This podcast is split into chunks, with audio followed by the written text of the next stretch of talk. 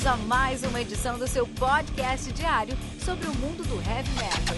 Heavy metal. Esse é o Metal Mantra, o podcast onde o metal é sagrado. Apresentação: Kilton Fernandes.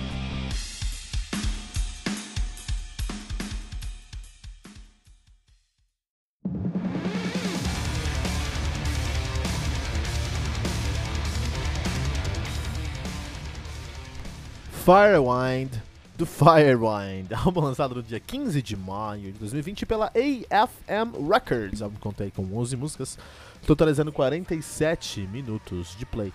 O Firewind, que é uma banda de heavy power metal de, olha só, Thessaloniki, Central Macedônia, mas depois mudou para Boston, Massachusetts, na Grécia, nos Estados Unidos, né?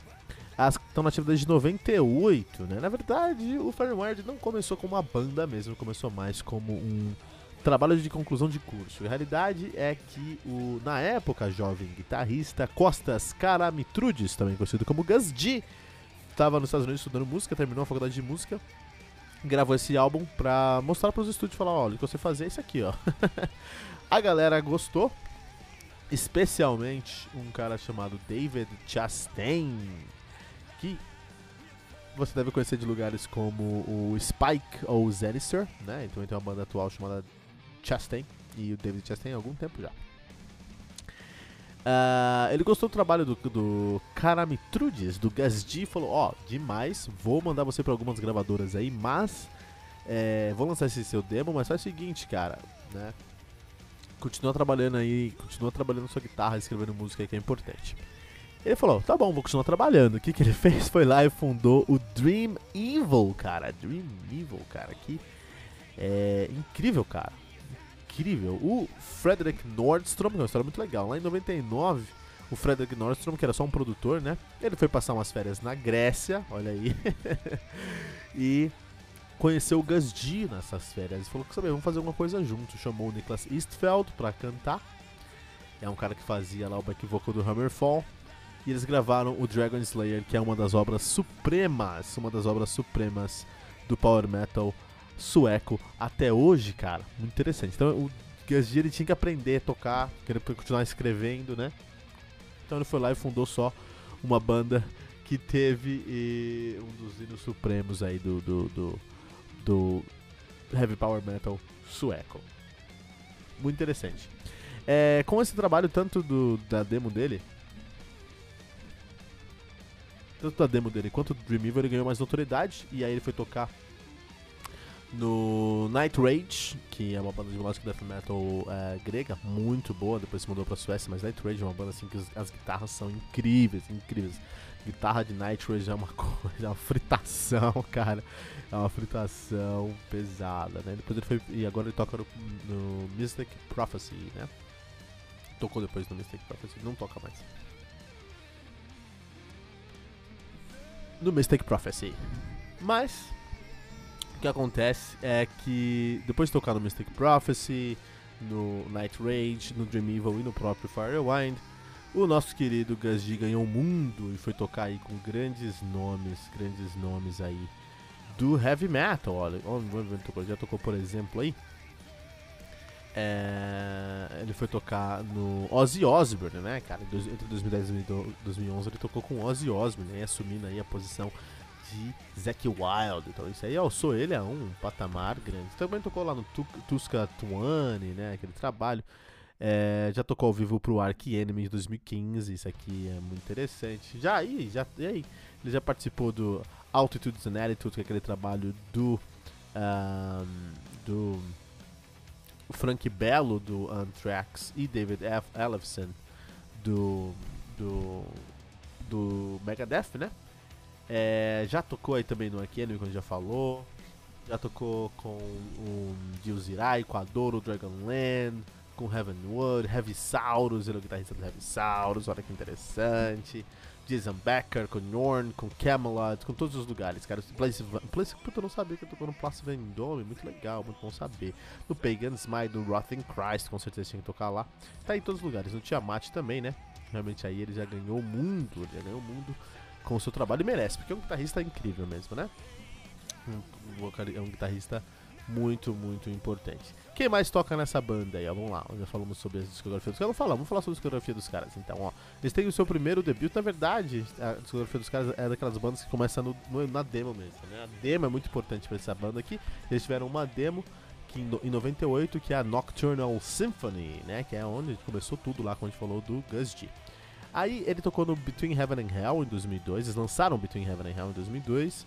Burning Earth 2003, Forged by Fire de 2005, a, Le a Legends de 2006, The Premonition de 2008, Days of Defiance de 2010, Few Against Many de 2012, Immortals de 2017 e agora o Firewind de 2020. A banda é formada atualmente por Gus G, né? O, o, o Costas Karamitrudes, que ele toca hoje no Gus G e aqui no Firewind. Ele já é, não toca mais em outros lugares aí. Ele participa de muitos lugares, mas toca nesses dois lugares. Temos o Petros Cristo no baixo, você deve conhecer ele lá, do Breaking Silence, né? Temos o Joe Nunes na bateria, você deve conhecer ele lá, do Camelot. Ele tá tocando no, Ele não toca hoje no termo, ele tocou no Camelot na época do uh, The Shadow Theory, lá do Shadow Theory.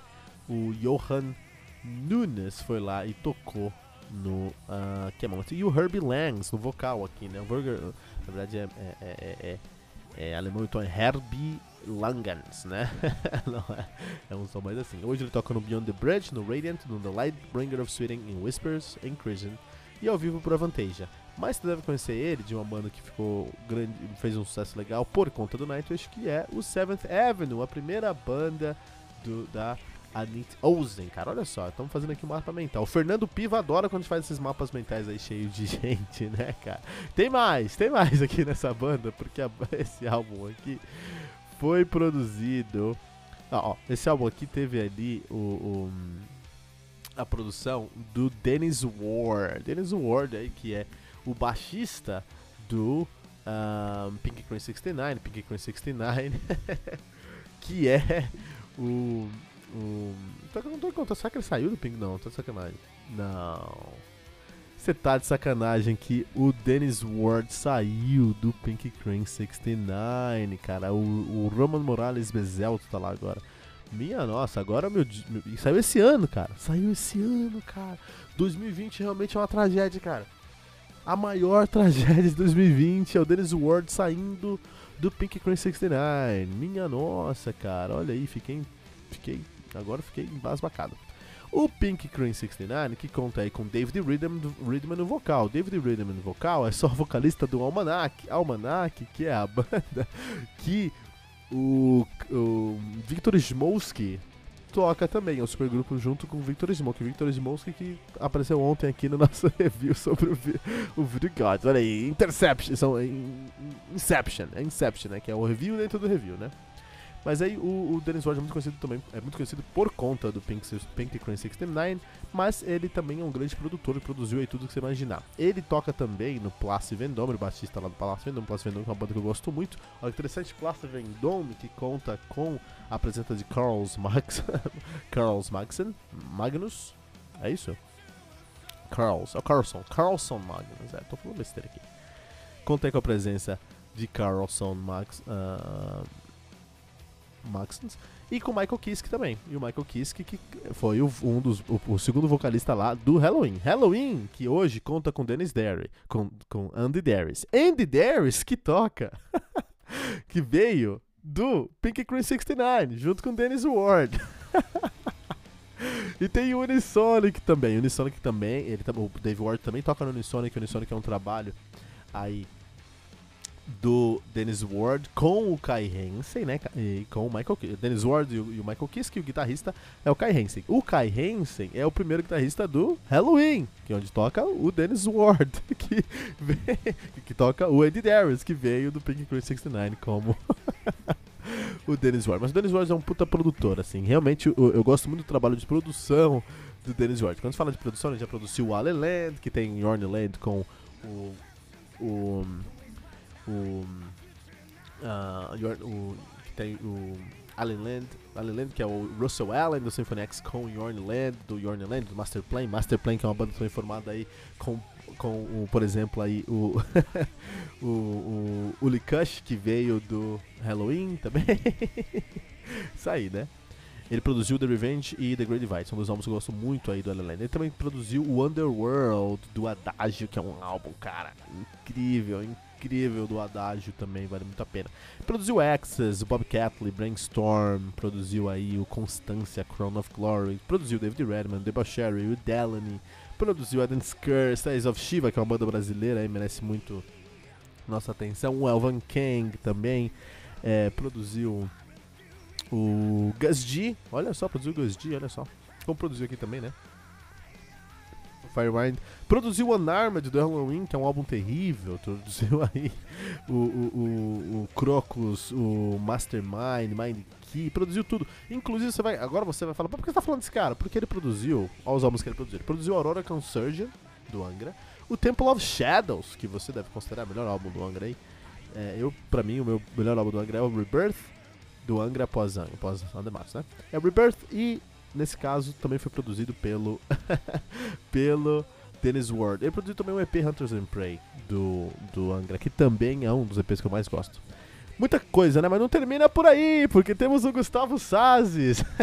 Quem fez a arte desse álbum é o Gustavo Sazes, que é basicamente o maior, o maior ilustrador artista digital e diretor de arte do mundo do heavy metal, cara. O cara trabalhou pra todo mundo. Ele toca, ele é guitarrista, ele toca no Cold Blood e canta no Stormfall.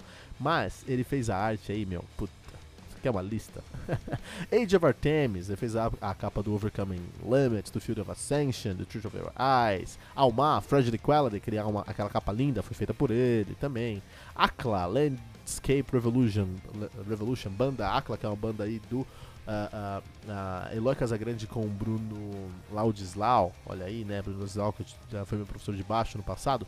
Andragonia também tem aí o, a capa do, do, do, do, Gustavo Salles em Memories. Andraus com Andraus. Angra, Angra também trabalhou com o Gustavo Salles. No Aqua, no, Rise, no Aqua no Omni foi feito aí pelo Gustavo Salles também, né?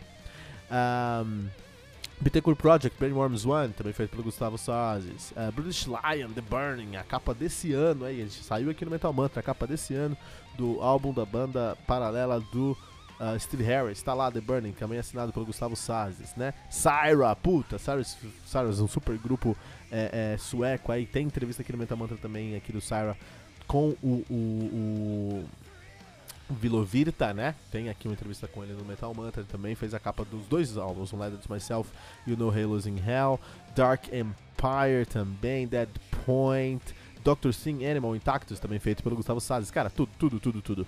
E é isso, cara. É isso que define o Gus D. Minha nossa, eu nunca fiz uma introdução tão grande no Metal Mantra, cara. São muitos, muitos minutos aqui só falando de todo mundo que participou desse álbum e essa galera, porque isso define muito o uh, uh, o Gus G. o networking, quem tá ao redor dele, cara. O Gus G é um dos caras mais bem relacionados do metal e ter bem relacionados uma das coisas mais importantes para você ter uma carreira de sucesso. Muito importante mesmo, qualquer área do seu sucesso. E networking, essa, esse relacionamento você não faz pedindo, você faz entregando. Então você entrega algo para as pessoas e as pessoas vão lembrar de você no futuro e aí é o momento onde você cria esse networking, né? E o Gus G faz isso muito bem, porque o que ele entrega são riffs de excelente qualidade. Então, mesmo o Firewind não ser uma banda de verdade, pelo menos no momento agora já é uma banda de verdade, é uma banda que tem todo o DNA do power metal, do heavy power metal, e tem aí, uh, entrega trabalhos super competentes, super competentes mesmo. Mas aí uh, tem uma, uma, uma crítica, uma crítica para esse trabalho, que é o seguinte.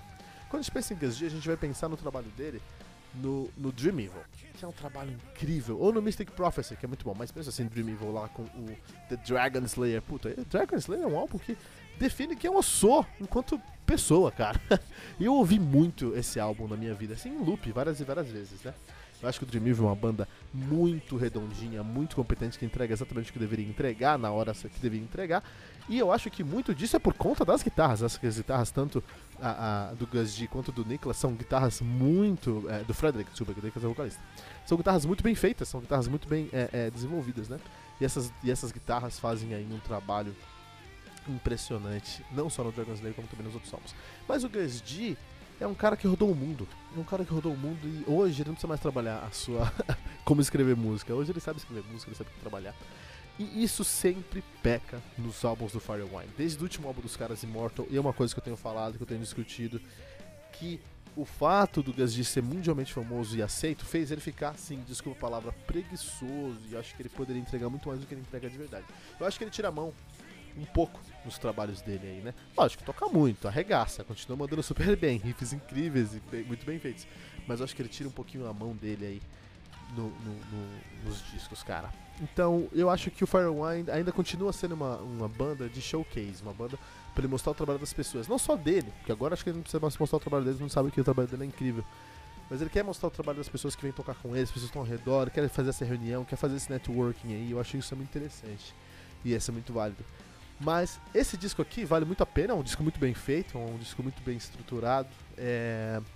Tem músicas nesse álbum aqui que você vai se sentir é, com 15 anos, seu cabelo vai começar. Você vai escutar esse álbum, seu cabelo vai crescer uns 4, 5 centímetros já. De tanto que vai bater a cabeça. Entendeu? Porque é um álbum de bater cabeça mesmo. Mas ele é na cerne do, do Power Metal. É, do Power Metal, do Heavy Power Metal. Ele é um álbum que passa. Não dá pra escutar esse álbum aqui por 3 dias seguidos. É um álbum que passa. Então esse é um problema desse álbum. Não tá no top 10 do ano, mas não pode estar tá no top 10 no top no bottom 10 do ano também, não tá no, no, nos piores 10, não tá. Muito acima disso.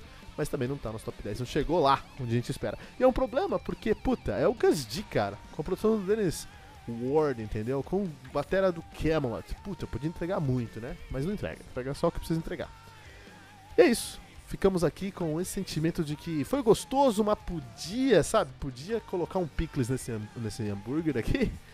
E com a tragédia que o Dennis Ward saiu do Pink Crew 69. Eu não sei mais o que é verdade na vida. Eu não sei mais o que é verdade depois de sair do Dennis Ward do Pink Crane 69. E você? O que, que você. Que, que você sente quando você. O que, que você sente quando você pensa que o, o, o Dennis Ward, um dos bas maiores bastiões do heavy metal, uma das coisas mais sólidas do heavy metal, o Dennis Ward do Pink, 69, Pink Crane 69, não tá mais lá. O que, que você pensa sobre isso? Deixa seu comentário aqui no metalmantra.com.br.